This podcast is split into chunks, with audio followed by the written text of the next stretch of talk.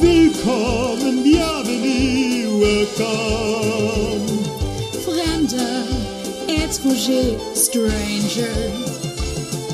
Glücklich zu sehen, je suis enchanté. Happy to see you, bleibe reste stay. Und damit willkommen zurück bei den Nerdicals. Ich bin Lone. Mir gegenüber, zumindest virtuell, sitzt Alex, wie jede zweite Woche. Genau. Und diese Woche haben wir uns einen ganz besonderen Film ausgesucht. Und zwar haben wir Sound of Music geschaut. Ähm, vielleicht fragt sich der ein oder andere, warum ausgerechnet jetzt? Warum sprecht ihr von besonders? Ähm, denn einer der Hauptdarsteller ist erst kürzlich verstorben. Der ähm, Christopher Plummer, der in Sound of Music Captain Von Trapp gespielt hat.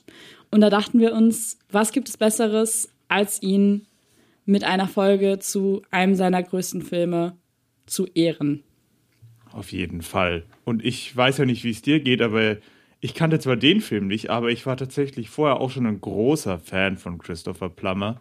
Ohne es tatsächlich zu wissen, dass ich Fan von ihm direkt war. Aber es gibt einfach zwei Filme mit ihm, die ich absolut, also die absolut zu den äh, Lieblingsfilmen in meinem, ja, also einen meiner Lieblingsfilme gehören. Echt? Und zwar ist ja, äh, Chri- Christopher Plummer ist ja die Stimme von Carl in Up oder Oben. Ach, stimmt. Ja.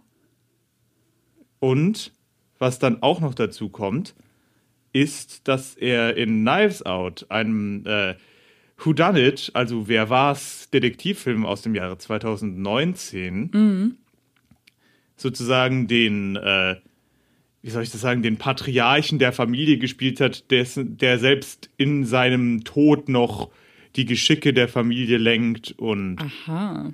mir da auch so ziemlich, schon ein Stück weit ans Herz gewachsen ist.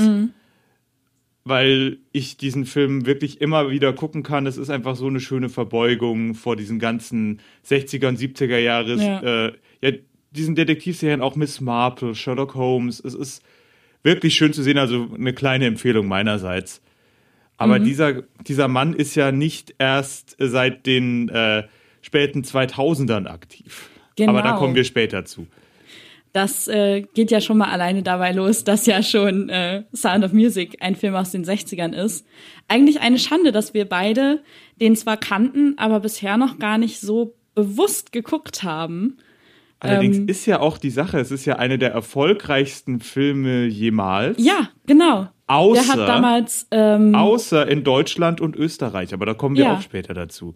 ja, ja, genau. Also der hat damals ja tatsächlich Gone with the Wind äh, vom Winde verweht abgelöst.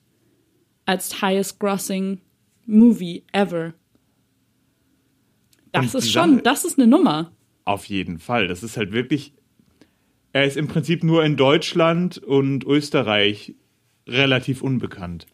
Ja, warum äh, werden Kommen wir später, noch dazu. Es ist merken. tatsächlich, es ist tatsächlich eine. Äh, nee, das hat gar nichts mit dem Film an sich zu tun. Nee, nicht, aber ich könnte mir vorstellen, halt auch. Also es Nö, wird mit es ist ganz haben. einfach. Es ist, äh, äh, fangen wir einfach mal damit an, das kann ich ja schön in die Stats mit einfließen lassen. Okay, machen wir so. Also, ähm, es erzählt ja die Geschichte der äh, Maria von, von Trapp, also einer historischen Person tatsächlich. Wir, Also- wir haben es irgendwie im Moment mit Biopics, ne? Na, die Sache ist, es gibt so viele Musicals, die einfach auf Ja. entweder die meisten Musicals basieren entweder auf bereits existierenden Geschichten oder ähm, oder Romanen, also fiktiven Sachen. Da haben, da Ja. fällt ja Hades Town rein und Genau. äh, Legally Blonde und äh, was, was haben wir denn noch gehabt? Carousel zum Beispiel. Oder Ja. eben auch auf das Leben real existierender Personen, wie eben Sound of Music oder Letzte Woche oder Greatest Showman oder Ja. Hamilton, Hust, Oder, Hust. oder, oder. Ja, Das heißt, die meist, die wenigsten Musicals werden direkt als Musical konzipiert. klar. Also die Das- meisten, da, da, da kommt halt irgendwo die Inspiration her durch das Leben einer Person oder eben durch ein fiktives Werk. Ähm, aber finde ich, finde ich ein bisschen witzig, dass wir tatsächlich jetzt das dritte Mal in, in der Reihe, das dritte Mal hintereinander ein Biopic uns ausgesucht haben, mehr oder weniger. Naja, ein Biopic. Hm. Ja, Biopic in Nee. Anführungsstrichen, ne? Nee. Nee. nee. Also. In nee. ganz Aber- großen Anführungsstrichen, Alex. Auf jeden Fall angelehnt an das Leben einer real existierenden Person. Das haben wir Ja. ja schon bei äh, beim Greatest Showman festgestellt, dass das nicht immer so ganz äh, für bare Münze zu nehmen ist. Ja. Und wir haben äh, diese Woche unseren zweiten Rogers and Hammerstein. Richtig. Die stimmt. beiden großen, äh, ja, Pioniere des modernen American Book Musicals. Und Mhm. ich denke, also ich will jetzt nicht vorgreifen, aber ich glaube, im Vergleich zu Carousel wird unsere, äh, unser Fazit dieses Mal anders ausfallen, schätze ich mal. Ich vermute auch, ja. Richtig. ähm, genau, und äh, die Sache ist, es basiert tatsächlich auf, der, äh, auf den Memoiren von Maria von Trapp. Also sie hat sie sich tatsächlich selber aufgeschrieben und schon 1949 rausgebracht. Muss man sich vorstellen, da war der Krieg vielleicht fünf Jahre vorbei. Also zehn Jahre nach ihrer Flucht. Und, ähm, und nur die Sache ist, warum das in Deutschland und Österreich nicht äh, in dem Sinne populär war. Die ersten, die die Filmrechte dafür bekommen haben in den 50ern, waren tatsächlich die deutschen Film, äh, Filmfirmen. Und die haben einen Film rausgebracht, der in Deutschland zu der Zeit unfassbar beliebt war. Und das heißt, als der Film rauskam, wurde der musste der sozusagen mit dem in, im deutschsprachigen Raum unfassbar beliebten, also wirklich beliebten, zu der Zeit dem erfol- erfolgreichsten deutschen Film überhaupt konkurrieren. Und in diesem deutschen Film wurden dann vor allem auch noch statt äh, Showtunes tatsächlich echt existierende Volkslieder benutzt. Und wenn man jetzt mal den Zeitgeist der 50er, 60er Jahre nimmt, ist das klar, dass dann irgend so ein Happy-Go-Lucky-Film über den Krieg aus Amerika mit Showtunes im Vergleich zu einem heimischen Film wahrscheinlich weniger gut ankommen wird. Ja, klar. Und das Ähm, ist tatsächlich der das ist tatsächlich der Grund. Die, die ganzen Leute waren einfach nicht hatten einfach kein Interesse, das zu sehen, weil sie einfach schon einen Film hatten ja. darüber. Vielleicht müssen wir einmal ganz kurz zusammenfassen, worum es geht und nicht nur sagen, es geht eben um Maria von Trapp. Ja, Ähm. also es geht im Prinzip, es ist eine kondensierte Fassung ihres Lebens in Österreich, ihres Lebens als äh, Novizin oder Postulantin, je nachdem, in welchem Orden sie ist, das weiß ich jetzt nicht genau, in einem Genau. Kloster in Salzburg und wie sie im Prinzip als Kindermädchen im Hause von Trapp, für, deren, für dessen sieben Kinder eingesetzt wird, im Laufe der Handlung mit ihm ja, mit ihm zusammenkommt und am Ende vor den Nationalsozialisten nach dem Anschluss Österreichs fließt, äh, fließt, ja genau, flieht. Genau. Und ja, das, ja, und währenddessen noch eine, ähm, die Kinder zu einem, ja, ich nenne es mal, Novelty Act als singende Familie Ja. stilisiert. Der ja am, am Ende der ganzen Familie mehr oder weniger auch ein Stück weit den Arsch rettet, ganz blöd gesagt, ne? Also, dass sie Ja. da diesen Auftritt haben. Ja, auf jeden Fall. Aber wir wollen ja auch nicht zu sehr spoilern, sondern Genau. das ist die grobe Zusammenfassung. Genau, also ich, ich werde dann Music. später noch mal ein paar Sachen sagen, die, äh, wo sich der Film dann auch ein paar sehr große Freiheiten genommen hat, einfach weil ich es witzig finde, Mhm. wie es tatsächlich gelaufen ist und wie es im Film dargestellt wird, weil es tatsächlich auch chronologisch stellenweise total weg ist, total daneben ist. Aber die haben das auch im Vornherein gesagt, haben sie es zu Maria, zu den von Trapps gesagt, beziehungsweise äh, Georg von Trapp, der Captain, war ja da schon lange tot. Der ist ja irgendwie 1947 gestorben oder sowas. Und, ähm, und haben aber auch direkt gesagt, ja, wir äh, basieren das nur darauf, unser Ziel ist es halt, eine gute Film, ein gutes Filmnarrativ zu erzählen Genau. und nicht Ja. direkt die Geschichte, wie sie passiert ist. Ähm, genau, äh, wir haben, wie gesagt, Rogers und Hammerstein, das heißt, Richard Rogers war der Komponist. Die Texte kommen von Oscar Hammerstein II. Das Original-Stage-Musical, was es ja auch gibt und immer noch sehr beliebt ist in den USA, immer wieder von Community Theaters aufgeführt wird. Es gab mal sogar eine ganze Casting-Show. Ich weiß nicht, ob es in Großbritannien oder in, einem, in den USA war, wo tatsächlich eine Maria im Fernsehen gecastet wurde. Ach krass. Also, es Ja, würde ich das- aber tatsächlich eher den USA zutrauen. Oder? Ich bin mir halt wirklich nicht sicher. Es sah so von der Optik, von dem, was ich gesehen habe, stark nach so einer BBC-Show aus. Okay. Jeder, der schon mal eine BBC-Casting-Show gesehen hat, weiß, was ich meine. ähm, ich, ich müsste es nachgucken, aber es ja, gab aber auf jeden auf Fall jeden Fall beides. gab's, gab's eine Castingshow. Genau, und ähm, das Stage Musical aus dem Jahr 1959 tatsächlich mit Mary Martin, die treue Hörer vielleicht auch aus unserer Leading Ladies Folge kennen. Mhm. Die wird, wenn man Musicals aus der Zeit behandelt, immer wieder aufkommen. Sie war tatsächlich eine Ja. Größe im Business. Punkt. Ja. Die war halt einfach Ähm, gesetzt, die Frau. Genau. Regisseur war Robert Wise und, äh, und das Screenplay ist von Ernest Lehman. Das äh, kann man einfach mal so sagen. Das sind so die wichtigsten dort, die daran mitgearbeitet haben. In den Hauptrollen Julie Andrews, auch bekannt aus einer Leading Ladies Episode. Hust, Hust. Und, Chris, und eben genannter Christopher Plummer. Genau. Das ist, ja, also im Prinzip, ich würde jetzt nicht sagen, komplett Star, Star besetzt. Aber noch ein kleines Ding, wo wir gerade bei der Cast sind. Äh, ist dir der Name Marnie Nixon aufgefallen? In den Credits. Jein.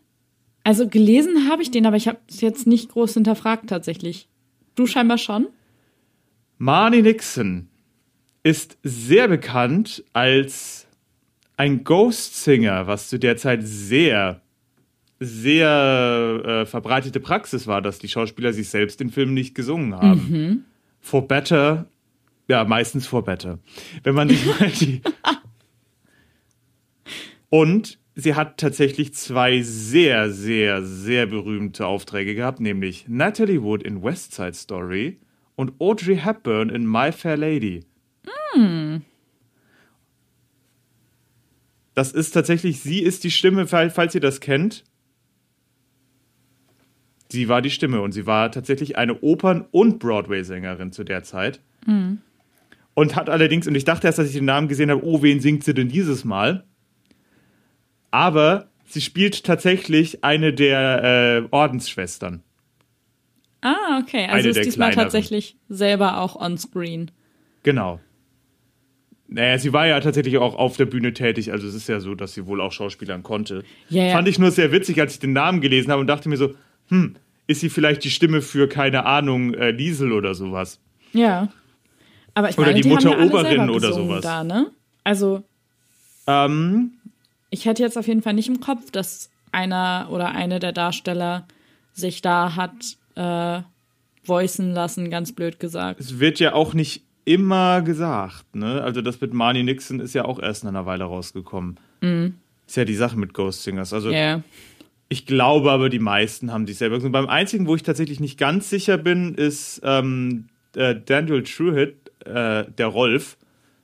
Weil Mm, ja. der sah, als er gesungen hat, irgendwie nicht so aus. Also da hat irgendwie nichts ge- zusammengepasst. Bei allen anderen hat man das irgendwie besser gesehen. Aber das kann auch vielleicht daran liegen, dass er einfach sehr, sehr schlecht im Lip-Sinken war.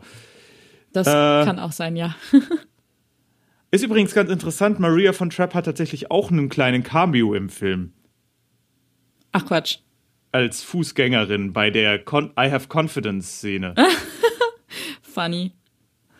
Zu, sogar mit äh, zwei von ihren Kindern. Also, ne? Ah, witzig. Fand, ich, fand ich ganz witzig. Also, Das habe ich gar nicht gelesen. ich, Ha. ich weiß gar nicht so genau, äh, wie sie zum Film stand. Ich war, also, sie hat es ja nie direkt gesagt, sie war, aber sie kann nicht so negativ dem gegenüber gewesen sein, wenn sie da zumindest mitgemacht hat und Ja. nicht darauf bestanden hat, dass man sie rausschneidet. Und sie hat sich ja tatsächlich auch noch eine kleine Fun-Story. Äh, ja, ähm, einmal in einer, ich weiß nicht, wahrscheinlich in einer Va- Variety-Show äh, mit Julie Andrews tatsächlich äh, filmen lassen bei einer kleinen Szene, wo Maria ihr einen echten österreichisch, österreichischen Jodler beibringt. Ah, das Video habe ich schon gesehen. Das ist, äh, Das ist ganz süß, ne? ja, das können wir euch mal verlinken, wenn wir das finden. Ja. Das ist echt ganz, äh, ganz witzig. Aber es ist halt so, aber dieser Film, wo wir es nochmal hatten zu den Statistiken, einfach weil ich es jetzt nochmal sagen muss. Ja. Der Film hat ja wirklich das 36-fache seines Budgets eingespielt am Boxoffice. Der hat echt, also dieser Ich Film sag das hat direkt auch so- gelohnt. Weil aus 65, wenn ich da die Zahlen, die Einnahmen sage, die lassen sich ich könnte das mal inflationsbereinigt machen. Erzähl du doch mal ein bisschen was und ich, la und ich lasse mir das eben ausrechnen, weil das Alex. interessiert mich jetzt tatsächlich. Okay. Also während Alex jetzt also ausrechnet, äh, wie die Inflation ist und wie viel der Film in heutigen Verhältnissen eingespielt hat, ähm, können wir schon mal ein bisschen drauf eingehen, wie, ähm, also wie, wie das ganze Setting überhaupt ist. Wir haben ja schon drüber gesprochen, der Film spielt in Salzburg. Also wir sind in Österreich und ich finde, das sieht man auch immer ganz schön, also selbst an so, so Kleinigkeiten, wenn man nur, nur in Anführungsstrichen im, am Haus der Van Traps ist oder in der, Ach du Scheiße. Ja, Erzähl, mach, äh, bring den Satz noch fertig, aber oder eben im Kloster.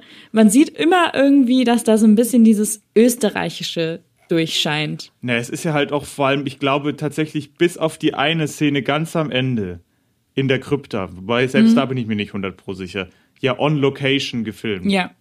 Und das sieht man. Das ist echt schön. Ja. Also, der Film hat damals 288 Millionen Dollar eingespielt, Ja, was heute 2,4 Milliarden Dollar sind. das ist eine Hausnummer.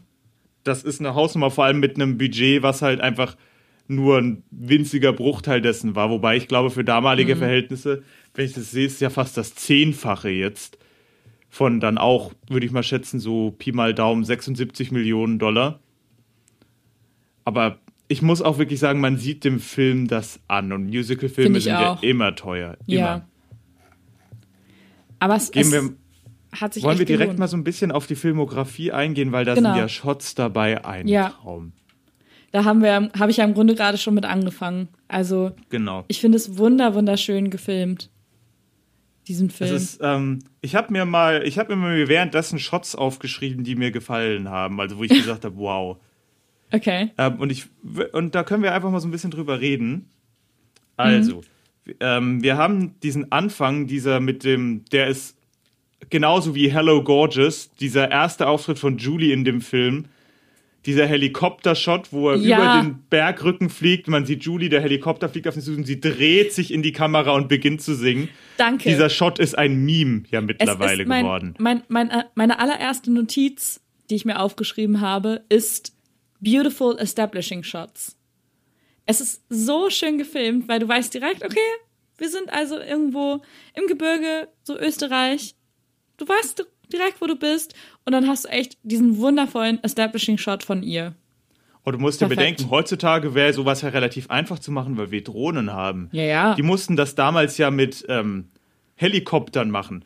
Und es gibt ja ein Interview, wo Judy Andrews darüber redet. Da hi- hing einfach ein Mann aus der Tür von einem Helikopter raus mit der Kamera in der Hand, Handheld natürlich, weil du kannst kein Camera-Rig in einem Helikopter aufbauen. Nein. Hing da an diesem Helikopter, weiß nicht wie befestigt, das muss ja gefährlich sein, wie scheiße, wenn du da rausfällst, dann bist du tot. Ja. Und ähm, fliegt da an ihr vorbei und sie, und sie meinten halt auch, als, das erste, was sie meinte, sie hatte so einen hart gestärkten Rock und äh, Haarspray in den Haaren, damit äh, die Rotorblätter ihr das nicht alles wegwehen.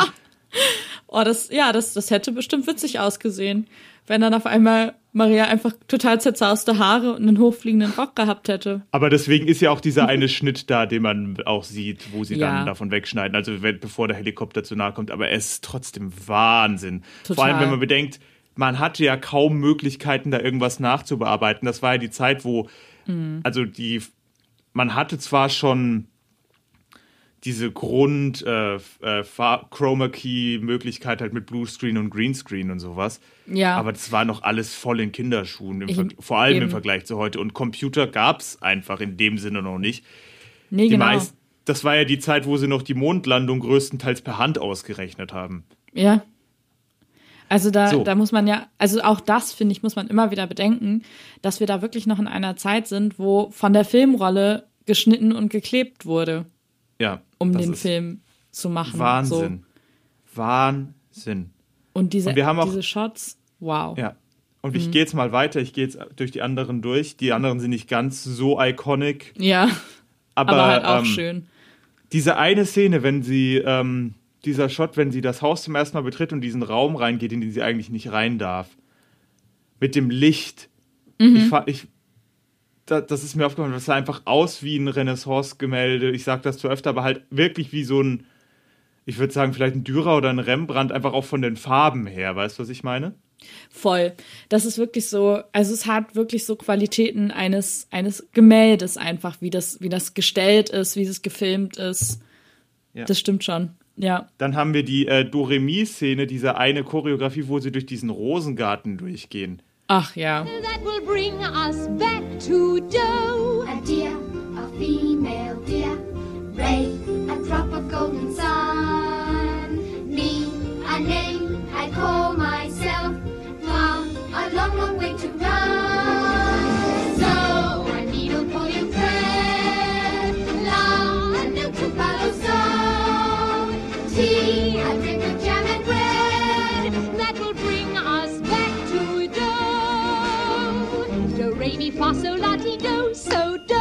Dieser Perspektivshot, der ist so gut choreografiert und so gut gefilmt.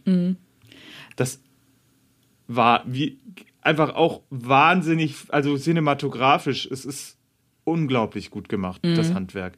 Und eine der, wo ich jetzt wirklich auch verstehe, warum darüber geredet wird, äh, die Ländler-Szene. Das ist Haut, wie, wie schafft man das in einen Ländler? Ich meine, gut, du kommst aus dem Norden. Ich komme ja aus ursprünglich, Achtung, jetzt äh, dunkle Geheimnisse. Ich bin ja in Bayern aufgewachsen. Das heißt, bei uns wurde zu, äh, zur Kirchweih auf dem Plan Ländler getanzt. Wie man es schafft, diesen Tanz so mit sinnlicher Spannung aufzuladen, ich war. Das ist eine Leistung. Also ich kannte den ja überhaupt nicht, aber ich dachte auch so, okay, in so einen Volkstanz mal eben Sexual Tension reinzubringen ohne Ende. Das war Das Wahnsinn. Das war auch muss man gespielt. erst Das mal war hinkriegen. ist kein Wort, kein Wort. Ja, Einfach nur, in, einfach nur die Augen. Die Augen haben gespielt und das war Wahnsinn. Da Ich- war ich richtig, war ich schwer beeindruckt. ja. Aber da hätte auch jedes, jedes Wort hätte es kaputt gemacht. Das ist Ja, wieder ja. so eine Szene, ne, die echt gezeigt hat, wie wertvoll tell. manchmal Schweigen ist. ja. Just Voll. show, don't tell. Ja. Ähm, was ich mir noch aufgeschrieben habe, ist, äh, was ich einfach, äh, der Climb Every Mountain Final Shot finde, fand ich so unglaublich schön, wenn die, äh, wenn die Mutter Oberin ins Licht geht. Und einfach mit diesen äh, gelben Fenstern, wie das Licht dann auf sie drauf fällt. Das ist einfach, und der, und was, was halt mir wieder auffällt an diesen älteren Filmen, solchen Shots wird dann auch dann der Raum gegeben zu atmen Voll. so dass man Ja. den wirklich aufnehmen kann. ich Und finde gerade allgemein- wenn ich dachte, wie sieht das dann auch noch im Kino aus? Ich finde allgemein tatsächlich, also, dass man wirklich merkt, dass da viel mehr Raum gelassen wird für so schöne Bildsprache auch.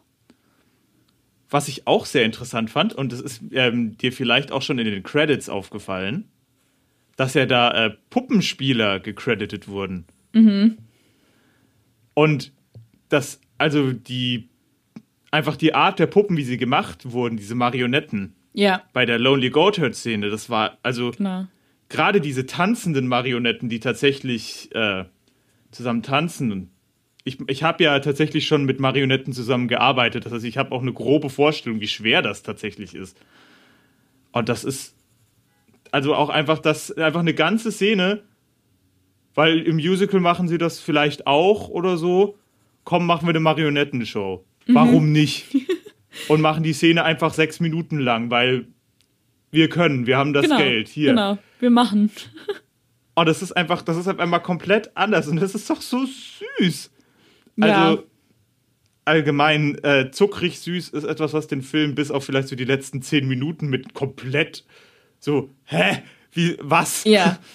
Aber das ist auch ein ganz interessanter Whiplash, weil äh, komme ich auch Voll. später noch dazu. Nee, aber, aber ich kann das, ich kann das voll unterschreiben. Ich finde nämlich auch diesen Film irgendwie total, mir fällt for lack of a better word, wholesome. Ja, Der ist irgendwie total wholesome. Gerade so die erste Hälfte bis zur Intermission. Danach wird es ja so ein bisschen dunkler, weil dann kommt ja auch die Szene, wo, ähm, da, also die, die Szene wurde ja tatsächlich auch sehr viel geteilt nach äh, Christopher Plummers Tod, wo er eben die ähm, Hakenkreuzflagge zerreißt. Damit hast du meinen nächsten Shot auch tatsächlich schon vorweggenommen. Ja, guck, wir, wir kennen uns so gut. Ich wusste schon, worauf du hinaus willst. Und, Nein, aber also das ist so, ja, diese Szene alleine, da, da merkt man dann ja schon, okay, es dreht sich der Wind gerade so ein bisschen. Es ist nicht mehr nur alles Wobei es tatsächlich schon im- schön. im ersten Akt ja schon die.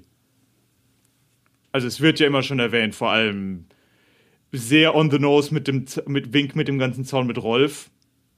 Ja, Also es, es, es ist schon die ganze Zeit klar und schon der erste Establishing Shot, dieser Satz, die letzten goldenen Tage der 30er. Gerade wenn du damals gelebt hast, der Film ist 25 Jahre nach dem österreichischen, also ein bisschen mehr, aber 25 nach, Jahre nach dem österreichischen Anschluss gedreht worden. ja. Nein, also man merkt Und- es schon.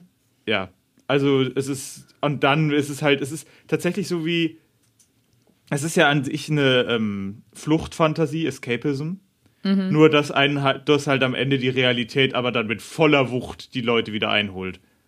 Aber voll, komplett. Also, ja. das ist richtig krass. Der ganze Film, also wenn man gemein sein könnte, könnte man auch sagen, plätschert halt so vor sich hin, ne? so Slice of Life und ach, happy, happy, peppy, bla bla bla. Und auf einmal wird es am Ende so suspenseful und du bist so richtig Mhm. so. Und du hast halt auch wirklich keine Ahnung. Und das ist halt auch die Sache. Du, du weißt zwar, sie werden entkommen, so, weil. Ne, ne? Ja, aber du da. hast wirklich keine Ahnung wie. Du hast Genau. wirklich keine Ahnung wie. Es ist wirklich auch so dargestellt, dass du nicht denkst, ja, und dann machen sie das und das und dann hurra, sondern es ist tatsächlich auf einmal bitter ernst. Bitter, bitter ernst. Mhm. Das ist. Und, auf, und dann auf auch die ganze Filmsprache geht dann so richtig auf äh, überlebenden Drama und, und Psychothriller und was, was du da nicht alles hast. Ja, voll. Also das merkt man schon sehr, dass es dann echt auf einmal nicht mehr nur schön ist. So und Mhm. vorher klang es halt immer wirklich nur so an, wenn du wirklich deutlich hinhörst, sage ich mal ganz blöd gesagt. Ich meine, das ist ja im Prinzip ähm, einfach der Mood Whiplash, also das Schleudertrauma der Emotionen. Nach der Hochzeitsszene, der nächste Shot ist einfach der Shot einer Nazi-Flagge. Ja, So. Just so you know, das ist auch noch passiert. Aber nochmal zu dieser Hochzeit. Ich habe noch einen Kommentar aufgeschrieben. ja, Julie Andrews sieht einfach, muss sich nicht anstrengen, sie sieht so unglaublich königlich aus. Dieser Shot, wie sie diese Kirche entlang geht, das hätte doch eins zu eins, hätte man auch sagen können, wenn ich das nur so zeige, ohne Musik. Ja, das ist so eine Recreation von der königlichen Hochzeit. ja, komplett. Also bin ich bin ich sofort bei dir, weil diese Frau ist einfach Grazie in Person.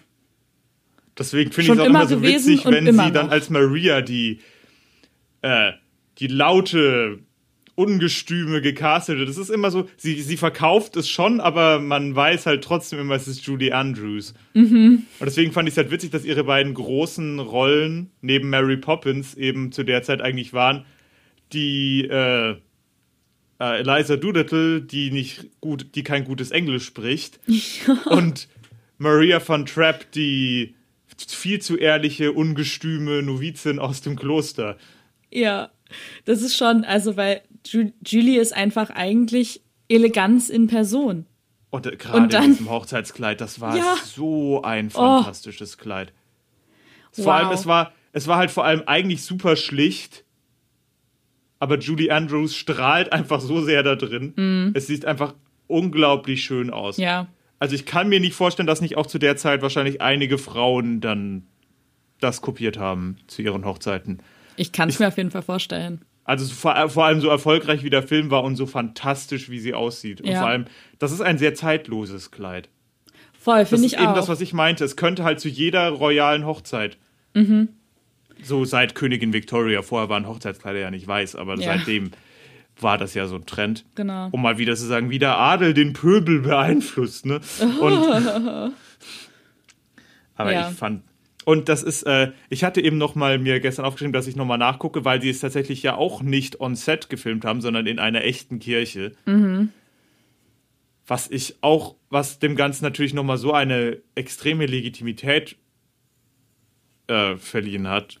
Finde ich auch tatsächlich. Also ich finde, Ähm. man hat gemerkt, dass es eben nicht äh, in irgendeinem Set gedreht wurde, sondern dass es eine wirkliche Kirche war. Und also super. Ich finde aber sowieso, dass wir über die, ähm, wir haben ja über die Szenografie schon gesprochen, also dass wir, da, dass wir die ganzen Bilder total schön finden.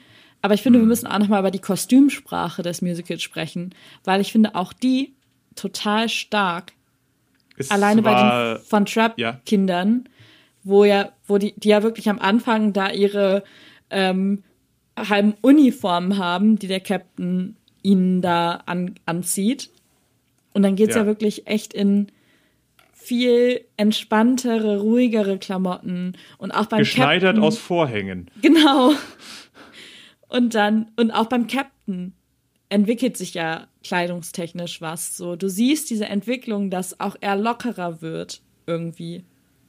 Ja, auf jeden Fall. Ich habe auch so am Anfang gedacht, so, äh, das ist auch eine Sache, die heute anders laufen würde, glaube ich. Er kommt relativ schnell aus seinem Brooding, Damaged Male äh, Ding raus, tatsächlich. Also er hält da nicht dran fest und wird dann so als der Anti-Hero, aber er ist ja so Byronic, also im Sinne von Lord Byron. Das ist ein tatsächlicher Titel. Ich wüsste gar nicht, was man da auf Deutsch anders zu sagen würde. Das Ja. ist ein, ein Charaktertypus, der von einem Lord Byron im 19. Jahrhundert äh, popularisiert wurde. Und ähm, sagen wir mal, äh, und der bis heute seine Faszination nicht eingebüßt hat. Siehe die Verehrung von Loki und Draco Malfoy und Ja. ähnlichen.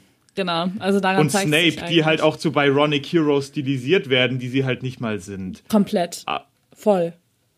Und das ist aber, Aber ja bei ihm eben nicht so, sondern er wird ja wirklich eben so ein richtig guter Mensch einfach. Ja, und es ist halt, es ist halt ein Stück weit. Am Anfang dachte ich mir, ach du Scheiße, die armen Kinder. Also mit Bootspfeife durchs Haus gerufen. Mhm. Ja, Und ähm, die Kinder verjagen die Nannies, weil das, das der einzige Moment ist, wo der Vater ihnen Aufmerksamkeit schenkt. Und wow, also way to set up generational trauma. komplett. Also ich habe ich hab mir auch ähm, nach der ersten Szene mit dem Captain habe ich mir aufgeschrieben Drill Sergeant. Also das ist das erste Wort, das mir eingefallen ist, nachdem ich die erste Szene mit dem Captain gesehen habe. Aber da kommt dann ja einfach ganz schnell diese Entwicklung. Ja. Und das, das finde ich sehr schön, dass diese ich Entwicklung dachte kommt. halt wirklich, am Anfang der Film geht er doch darüber, dass er über den ganzen Film ganz, ganz langsam Ja. auftaucht, sondern das geht relativ schnell tatsächlich. Genau. Ich fand nur diesen einen Satz halt auch, der aber auch tatsächlich leider Gottes eben auch die Ansicht war, wo äh, Maria halt am Anfang schon sagt, nachdem er sie chastised, dass er eben, dass sie eben freier mit den Kindern umgeht, nachdem er sie dafür sehr rügt, wo sie sagt so, ja, aber das sind halt nur Kinder, die brauchen das. Und ähm, dann sagt er, ja, aber ich bin der Vater. Und dann habe ich nur aufgeschrieben, wow, ja gut, so äh, legt man den perfekten Keim für ein Generationentrauma, weil diese Kinder werden nicht aufwachsen und dabei zu gesunden, emotional fähigen Erwachsenen werden, wenn die so erzogen werden. Da ist definitiv was dran. Ja. Aber wie gesagt, das ist tatsächlich, und das ist eben auch die Sache, heutzutage ist da auch, wird sowas fast schon ein bisschen fetischisiert.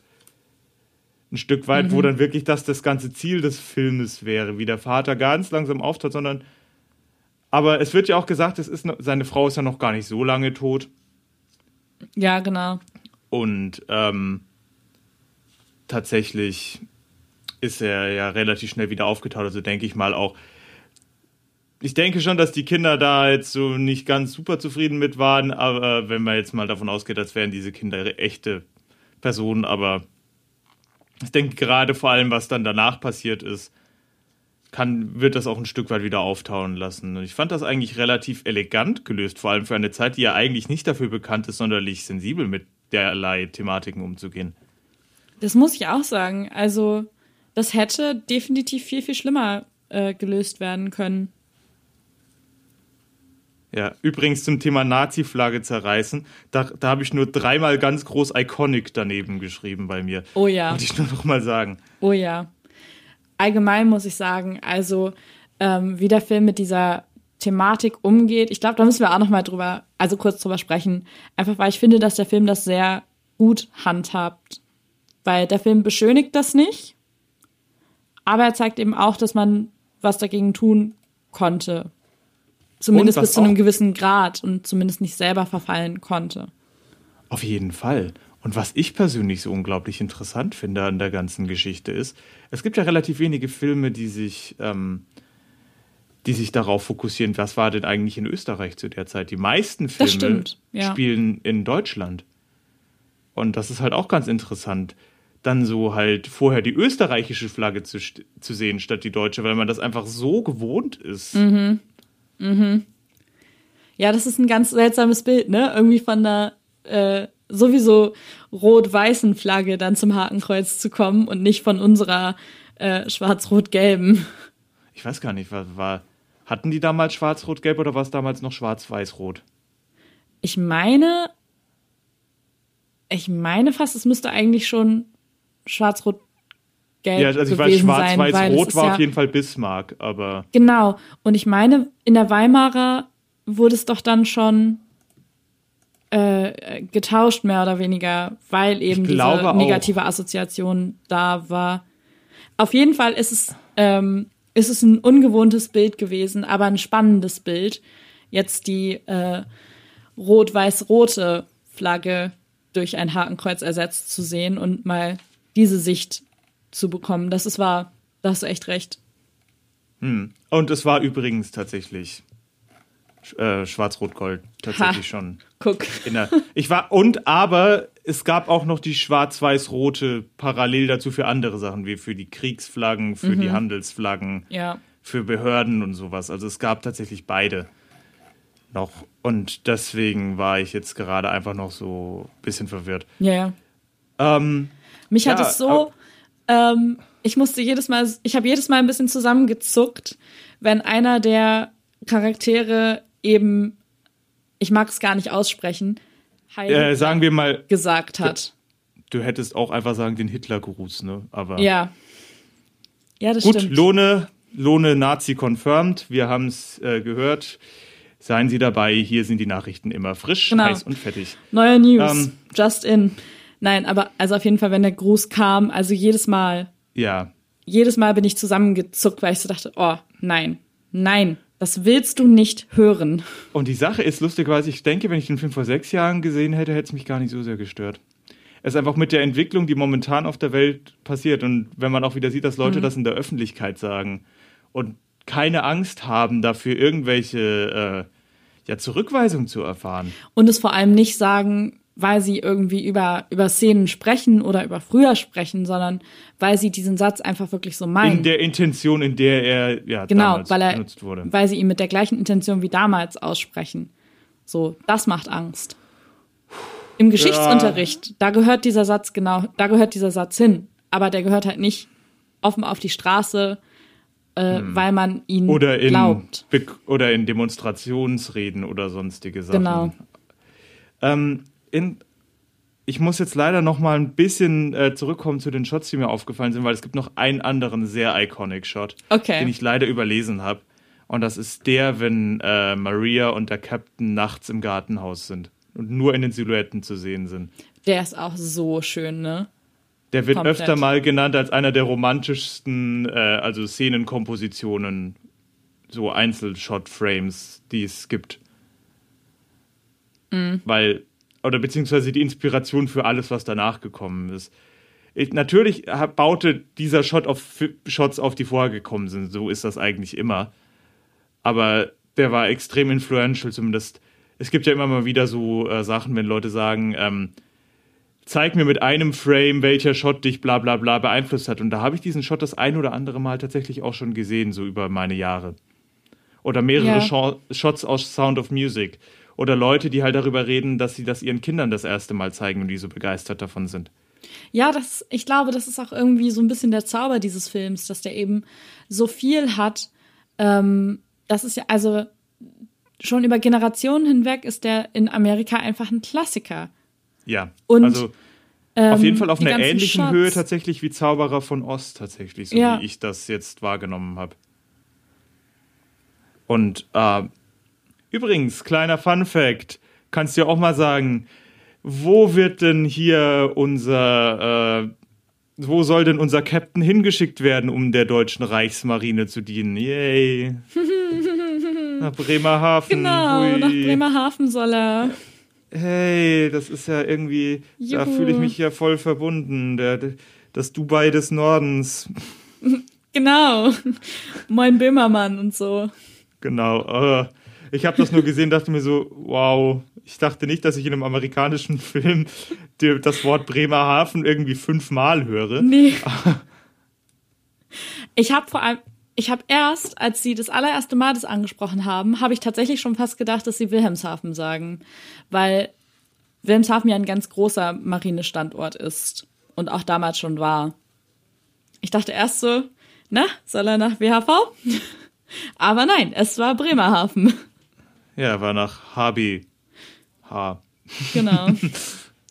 es ist, es ist halt, es ist halt super interessant gewesen, ähm, das zu sehen. Und was das angeht, können wir gleich auch mal um das Historische gehen. Das ist ja tatsächlich so gewesen, dass ähm, er da eingezogen werden sollte. ja.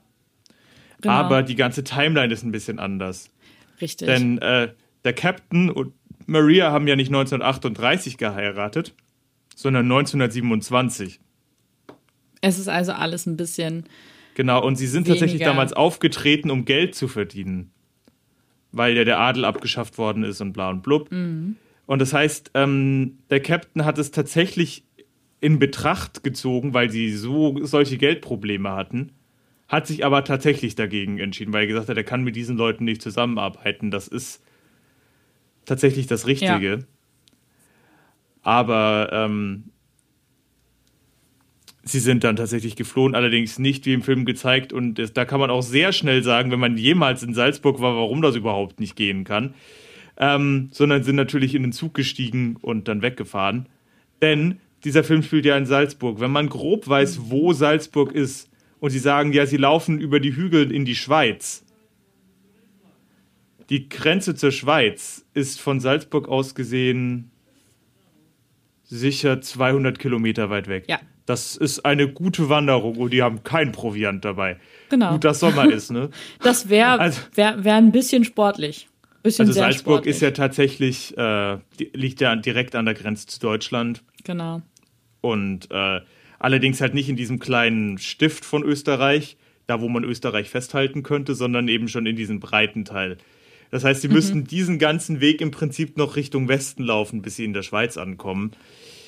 Das ist natürlich äh, ein bisschen dazu gedichtet und geografisch nicht ganz so akkurat, gibt natürlich aber ein schönes Ende, ein schönes romantisches Ende. In Wirklichkeit sind sie Genau. nicht gelaufen, sondern in den Zug gestiegen und nach Italien gefahren. Ja, das zeigt dann im Grunde halt auch wieder, was wir, was wir ja vorhin schon gesagt haben, dass es zwar Ja. Insofern Biopic ist, dass es an die äh, wahre Geschichte der Von Traps angelehnt ist, aber eben nicht komplett die wahre Geschichte darlegt, Ja. sondern das Ganze schon noch so ein bisschen spickt, um es interessanter, spannender zu machen. Ist auch ganz interessant. Ich möchte ähm, mit dir ein bisschen über einige Charaktere reden, die mir da äh, eingefallen sind. Ähm, Leg was ich sehr witzig fand, diese eine Nonne, die sagt, ähm, ich glaube, es war auf jeden Fall die, die sagt, äh, ganz am Anfang bei der Nummer Maria, Ja, wo sie sagt, ich, I like to say some words on her behalf. Maria makes me laugh. Diese eine Nonne. Mhm, ich bin mir sicher, nicht zu 100%, sagen wir zu 70%, dass sie diejenige ist, die die eine Line gebracht hat, wo ich richtig laut lachen musste um 11 Uhr mitten in der Nacht und wahrscheinlich die ganze Nachbarschaft aufgeregt habe. Ähm, nämlich an dieser Stelle Mutter Oberin, ich habe Alex gesündigt. Mutter Oberin, ich habe gesündigt. Ich sage nicht in weiteren Kontext, aber ich musste so hart lachen. Ich Ja. musste so hart lachen, auch die ganze Delivery. Ha, es ist einfach so blöd es ist, aber Nonnen sind witzig. Punkt. Leider ga- ja. Die ganze Prämisse von Sister Act in einem Ding zusammengefasst, Nonnen sind witzig.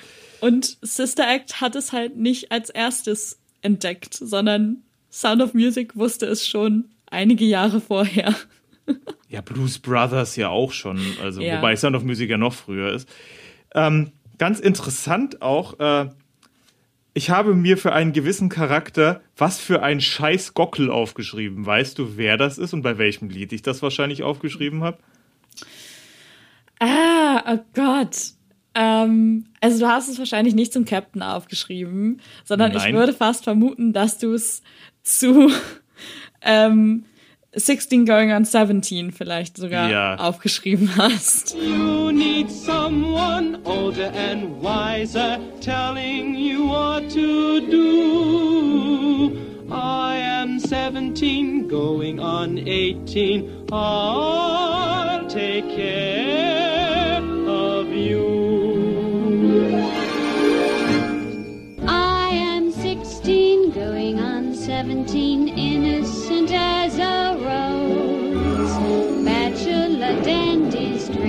drinkers of brandies, what do I know of those?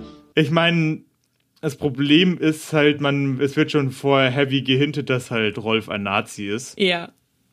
Aber ich finde das halt auch ganz interessant gespielt, so, ähm, dass Rolf halt so, so, so super äh, erniedrigend Liesel gegenüber ist, aber Liesel die ganze Zeit im Prinzip genau weiß, was sie will, aber 100 Prozent. Oh, und das ja. auch so spielt. Sie sagt so, ja, ich bin so naiv und ich habe keine Ahnung, während sie, während sie ihn im Prinzip mit den Augen auszieht und Ja, befummelt. Und sie also- weiß ganz genau, was sie meint. So totally unprepared am I. Und, und während er das aber 100% ernst meint, also Mhm. er spielt die Line und das muss ich sagen, dadurch wurde sie auch tatsächlich zuerst lustig. Ich glaube, wenn du die Ironic spielst, ist sie gar nicht so witzig, aber diese Sache, wenn du sagst, ja, du bist 16 und wirst bald 17, du kennst dich ja überhaupt nicht aus. Ich bin 17 und, werde bald 18. Ja, ich kenne mich total aus. Klar, das Jahr Lebenserfahrung. Natürlich. Oh, ja, aber da musste ich auch, da musste ich auch sehr, sehr herzhaft ähm, nicht, Ja, nicht und- lachen, aber die Hände über dem Kopf zusammenschlagen, weil ich so dachte, ah, ja. Und ich finde halt wirklich natürlich. Liesels, äh, also sie ist ja verliebt ohne Ende, das ist ja auch im Prinzip ihr ganzer Charakter-Arc, ist, Mhm. sie ist Hals über Kopf verliebt und sieht deswegen die, äh, die Red Flags nicht. Ja. Übrigens ein Zitat aus einer ähm, Serie, die ich sehr empfehlen kann, ich sag mal nicht welches es ist, vielleicht erkennt ihr es, wo er gesagt, wenn man die, in der gesagt wird, wenn man die rosarote Brille trägt, dann sehen die ganzen roten Flaggen einfach aus wie Flaggen. Ja. Und genau das dran. ist Liesels Charakter-Arc, wie sie dann halt irgendwann äh, halt einsehen muss, der ist halt ein Nazi-Schwein und einfach scheiße. Aber Ja. sie reagiert aber trotzdem sehr independent. Liesel ist ja im Prinzip überhaupt kein naiver Charakter. Nee. Die ist eigentlich sehr, sehr selbstbestimmt. Genau. Und so, und so spielt ihr das auch so, ja, genau, ich kenne mich überhaupt nicht aus. Hm. Nein, natürlich, zeig mir die Welt. Du kleiner Paketbote, ich habe ja überhaupt keine Ahnung, ich die Tochter eines Marineoffiziers. Genau. Und ähm, na, auf jeden Fall. Und, und was ich nochmal sagen muss, ihr, die, die Augen dieser Schauspielerin, oh mein Gott. Diese Farbe, ich, wow. Also man, also bei ihr hast du wirklich auch ganz, ganz stark gesehen, wie sie mit Mimik gespielt hat. Ja, Wahnsinn. Total gut. definitiv. Und ich fand halt ihre Augenfarbe so unfassbar, dieses Blau. Das war vor allem zu, im, vor allem mit diesen dunklen Haaren dazu. Das war einfach, das sah fast schon unwirklich aus. Ich habe mir Bilder von ihr angesehen, das ist aber tatsächlich ihre Augenfarbe. Ja. Und also keine Kontaktlinsen. Aber wo wir schon bei den, bei den Liedern ja jetzt so ein bisschen angekommen sind, 16 Going on 17, ich finde die motivische Arbeit, was die Musik angeht in diesem Film, so gelungen, weil du immer Unglaublich. wieder... Also ich muss wirklich sagen, also ich habe ja jetzt, ähm, ich, ich kenne ja Carousel, ich kenne King and I und ähm, jetzt e und jetzt eben auch, aber Sound of Music hat einfach, ist meiner Meinung nach äh, tatsächlich die beste Arbeit, rein melodisch gesehen. Voll. Diese Komplett. Melodien, da ist, ich meine, wir haben The Lonely Goatherd. Diese Szene ist richtig, ist super bekannt, wurde sogar in der Muppet Show mit Julie Andrews einmal gespielt. Wo- Auch einer der ersten Auftritte von Miss Piggy übrigens, auch wenn sie da noch keine Sprechrolle hat. ähm, wir haben äh, Do, Do Re Mi, ein Genau. bis heute Stand Staple im Chor einsingen. Genau. Wir haben den Titelsong. Wir haben My Favorite Things, was von Ariana Grande in einem Song, den man jetzt gut oder schlecht finden mag, aber tatsächlich gesampelt wurde, Ja, also der einfach auch super bekannt ist. Was haben wir denn noch? Edelweiß. auch sau bekannt. Was ja jetzt auch nach, nach Christopher Plummers Tod, überall hast du Coverversionen von Edelweiss gehabt, mit denen Christopher Plummer geehrt wurde. Ja, Ähm, unfassbar. Wahnsinn. Und das sind halt jetzt und Climb Every Mountain, die äh, Bravour-Arie für jeden äh, operatische, äh, opernhaften äh, Musical-Sopran. Auch übrigens ähm, zusammen mit My Favorite Things und Sound of Music von Lady Gaga bei den Oscars gesungen, was ja damals Riesenwellen geschlagen hat, diese Performance. Ja. Weil das niemals, weil das, äh, wie so oft bei Lady Gaga, niemand erwartet hat, oh Moment mal, die kann ja tatsächlich was. Ja. Und irgendwie jedes Mal, wenn sie eine geile Leistung abliefert, sind wieder Leute überrascht, wo ich mir denke, okay, Leute, mittlerweile solltet ihr das eigentlich schon wissen. Eben, also langsam sollte man verstanden haben, dass die Frau wirklich was auf dem Kasten hat. Aber ja, also wie viele wundervolle Lieder sind bitte in diesem Film? Also, Und vor allem, was für wow. eine Bra Bandbreite an Kompositionsstilen. Ich muss halt sagen, auch wenn äh, Rogers und Hammerstein sagen, dass sich ihr Kompositionsstil mit dem äh, traditionellen österreichischen Volksstil nicht deckt. Ich finde, der hat voll in deren Stärken gespielt, weil der ist ja sehr simpel im Prinzip und sehr rührselig auch oft. Man denke an Stille Nacht oder ähnliches. ja, Und, ähm, und das ist, das, das gr- griff einfach ineinander. Wir haben die Ländler-Szene, wir haben Walzer-Szenen, wir haben die klassischen Showtunes und es geht aber hin im Rahmen der Nonnen halt bis so, so richtigen, echten Kirchenstil-Kompositionen, die halt auch nicht nur so als Throwaway-Line oder Throwaway so ein bisschen Motiv im Hintergrund, sondern Komplett. tatsächlich ausgesungen, Bestandteil der Sache. Ja. Ich habe die Noten Ja. dazu, das ist ähm, für vier- bis sechsstimmigen Frauenchor richtig komplexes Zeug stellenweise. Ja, es ist wirklich total schön einfach. Und, Und- ich finde es aber auch so cool, wie du immer wieder ähm, Schnipsel wiederentdeckst in der Hintergrundmusik. Auf jeden Fall, der Score ist fantastisch. Wow. Und viel der Incidental Music, also von der Show, wurde tatsächlich auch im Film benutzt. Mhm. Ich habe mir tatsächlich dies, ähm, den gesamten Score, den gibt's äh, online tatsächlich, äh, angeguckt, wo einfach die komplette Musik, die während der Show benutzt wird, steht. Und da Ja. Extrem viel davon auch direkt im Film benutzt. Und vor allem, was ja auch tatsächlich direkt aus dem Musical ist, ist, dass How do you solve a problem like Maria? Ähm, tatsächlich nicht nur die ähm, Eröffnungsnummer der Nonnen ist, sondern auch das, was die Nonnen singen, während Maria äh, den, zum Altar schreitet, was ich einfach so süß und so, Ja. so auch ein Stück, es ist halt äh, nicht intelligent, aber witty, würde man auf Englisch sagen. Voll. Es Das- ist einfach, wie, wie, wie, wie kriegen wir sie, also wo gehört sie hin? Hier passt sie nicht hin. Wie lösen wir dieses Problem? Indem sie in eine glückliche Familie kommt. Natürlich könnte man jetzt sagen, heteronormativ, bla bla bla, aber es wird halt Ja. nicht dargestellt, als wäre es das einzig Richtige, Genau, sondern, sondern es es, ist einfach, das ist das Richtige für sie. Richtig. Es wird als richtiger Weg für sie betitelt und das ist wirklich ja auch äh, fantastisch gelöst, einfach zu zeigen, okay, jetzt, jetzt finden wir diese Lösung. Und darum Und- nutzen wir dieses Motiv wieder aus Maria. Und zum Thema äh, alternative Lebensstile, Max Stadtweiler, die, der ähm, Agent, Ja. Also, wenn ich jemals, also, falls euch der Begriff Queer Coding was sagt, meine Güte. Oh ja. Alter, ich habe auch allein der Banter mit der Baronin, so wie die am Anfang miteinander geredet haben. Am ehesten von den Shows, die wir bis jetzt hatten, würde ich das vergleichen mit der Dynamik zwischen James Cordens und Meryl Streeps Charakter in, äh, äh, wie In, heißt der? Wie äh, heißt in the nochmal? prom. In the Prom, ja, oder? So die ersten Dialog, den die beiden miteinander hatten. Das war einfach so, ähm, die Lebedame und ihr sassy gay friend. Es war aber wirklich eins zu eins das. Voll. Natürlich wird es nicht offen gesagt. Das wurde damals nicht gemacht. Ich weiß gar nicht, ob damals der Hays Code noch ga- galt. Das irgendwann in den 60ern Keine wurde der Ahnung. komplett wurde, wurde der komplett gebrochen. Die Leute sind ja schon vorher rausgebrochen. Mhm.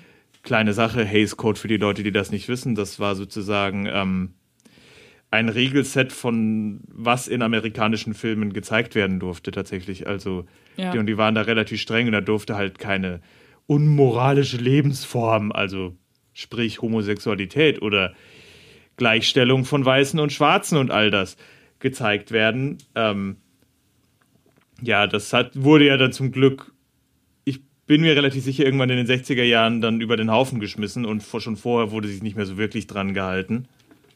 Ja, genau. Aber also, es ist halt trotzdem. Deswegen, sowas hätte es damals einfach nicht, nicht gegeben. 1967 wurde er erst abgeschafft. Zwei, zwei Jahre nach dem Film. Schau.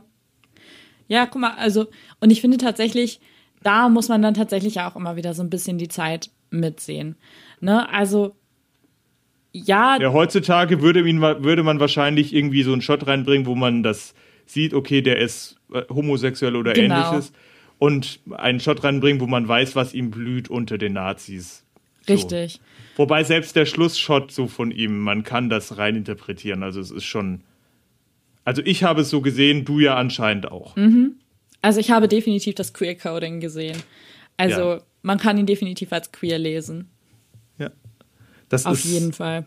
Also wie gesagt, ich muss wirklich sagen, wenn man jetzt mal denkt, Carousel ist ja auch ein Rogers und Hammerstein, wo sie sich an einer ernster, ernsthafteren musikalischen Sprache versucht haben.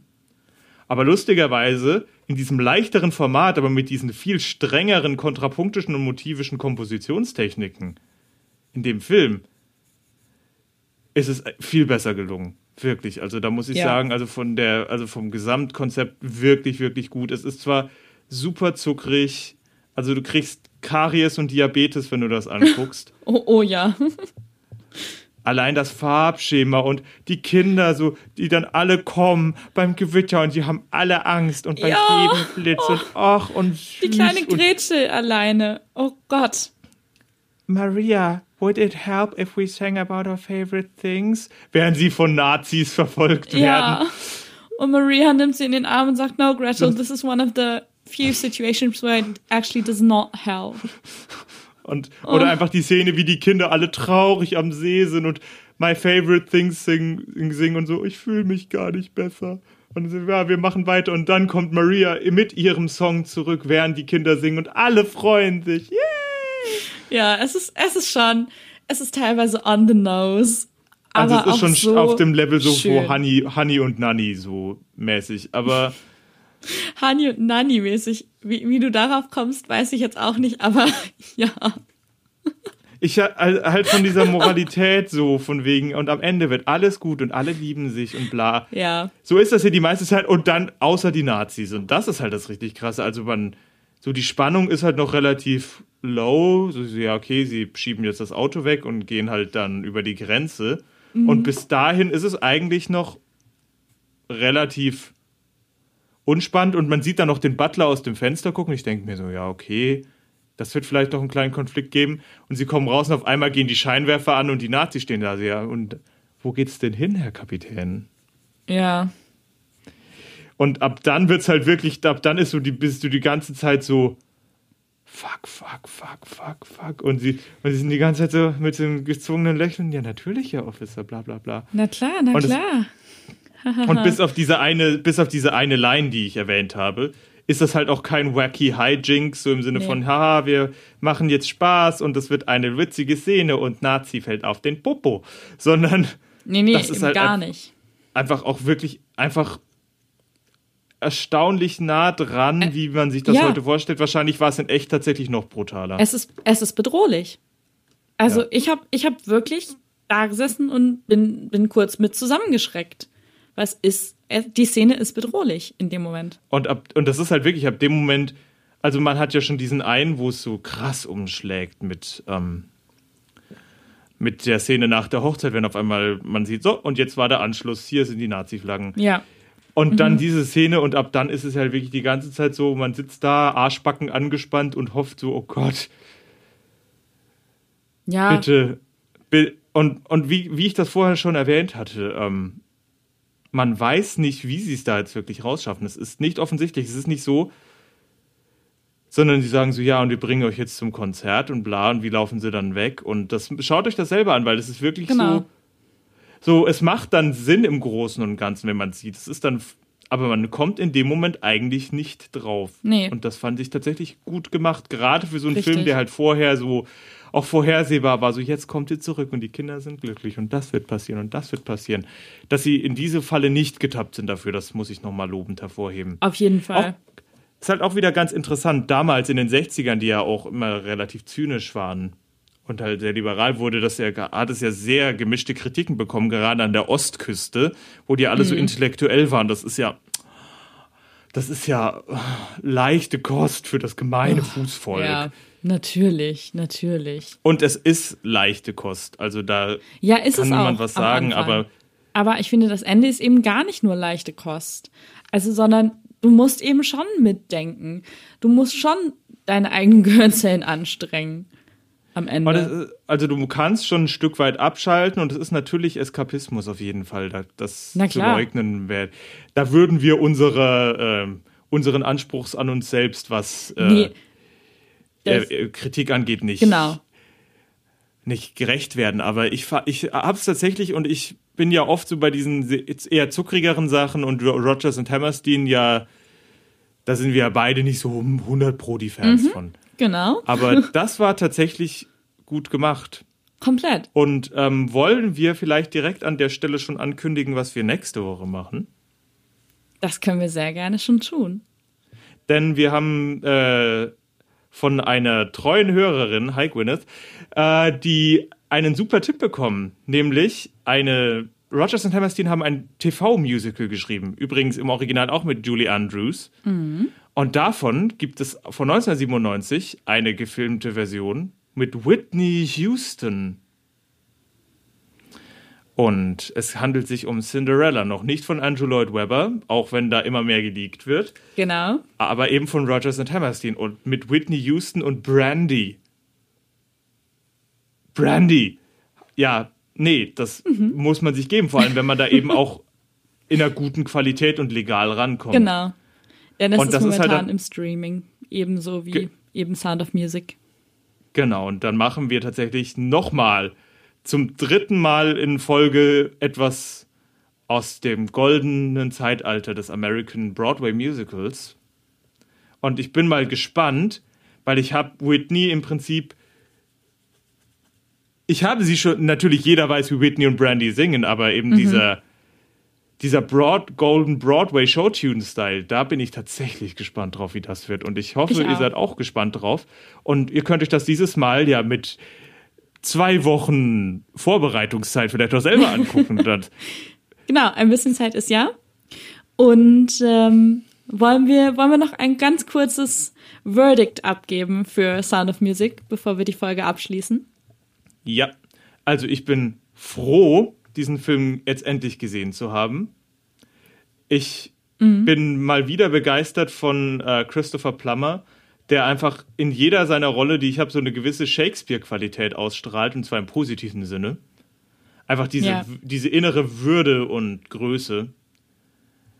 Die Haltung alleine. Ja. Die Haltung und er kann auch noch gut singen und tanzen. Triple Threat, auch wenn er dafür eigentlich gar nicht so bekannt ist.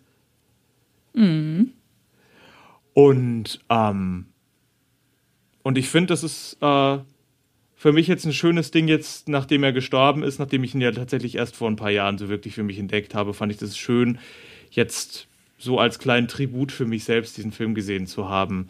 Und auch einfach nochmal dieses fantastische filmische Ding, was ja auch Oscar für Best, ich denke, für besten Film auch gewonnen Ich hat. meine, ja.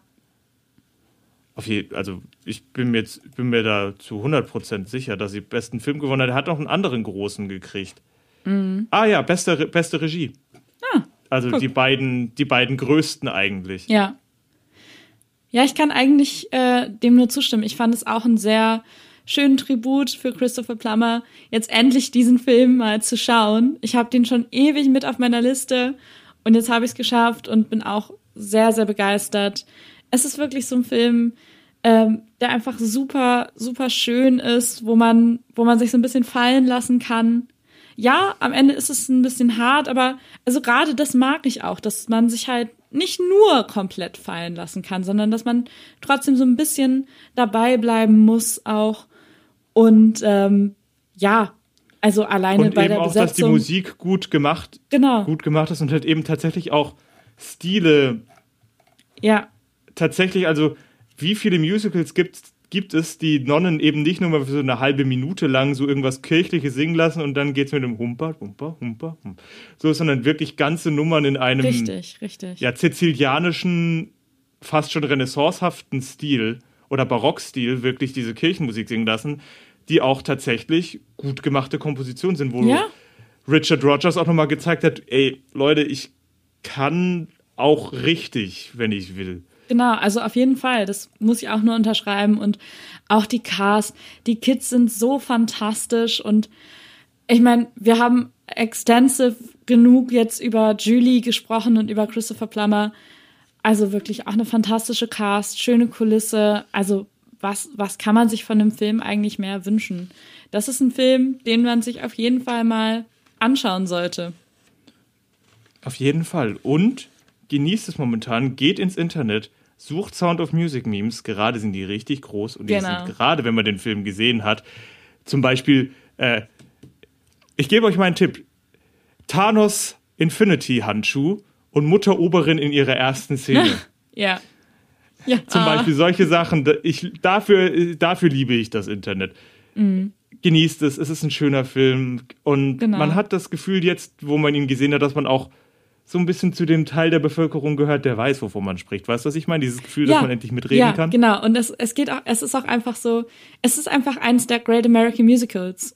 Und Ja. man sollte es Und gesehen haben. In dem Fall, also im Vergleich zu Carousel, wo wir so eher so ein bisschen skeptisch waren, sage ich zu Recht.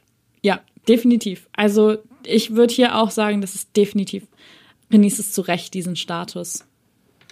Und das ist ein gutes Abschlusswort, Genau. würde ich sagen, für diese Woche. Wir sehen uns in zwei Wochen wieder mit Cinderella von dem gleichen Komponistenduo.